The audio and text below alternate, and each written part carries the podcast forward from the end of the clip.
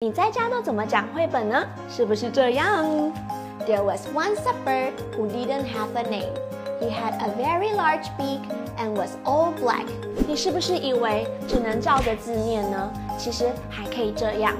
I'm a little black bird. I don't have a name. Here is my black beak and eyes so white. 不知道怎么讲故事给小朋友听吗？跟我一起参加英文绘本哆瑞咪，一起在家打造绘本游乐园，一起把说故事技巧、延伸活动还有创意歌谣一次通通带回家。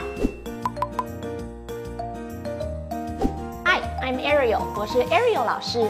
我的教学经验已经超过十年，目前已为上千名的家长还有小宝贝上过课了哦。我在陆学 Dear Kids 亲子教室担任英文绘本老师。在多年的教学经验，我发现爸爸妈妈最头痛的就是不知道怎么让小朋友对英文产生兴趣。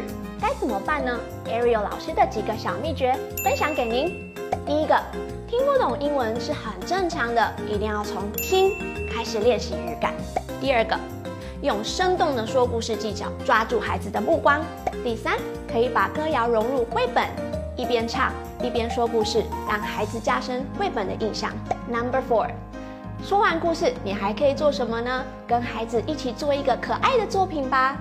透过这一些很好玩的绘本活动，可以勾起小朋友大大的兴趣，这也是我最重要的教学理念。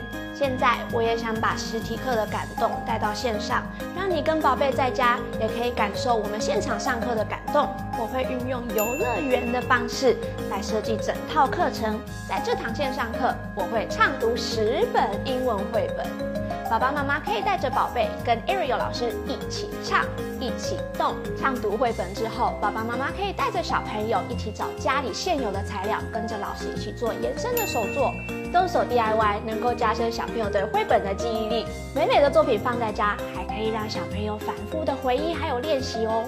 上完这堂英文绘本哆瑞咪，在家打造绘本游乐园，你不但收获了十本英文故事、十首以上的英文歌谣，还有自己动手做的 DIY 作品。准备好跟孩子一起共读绘本了吗？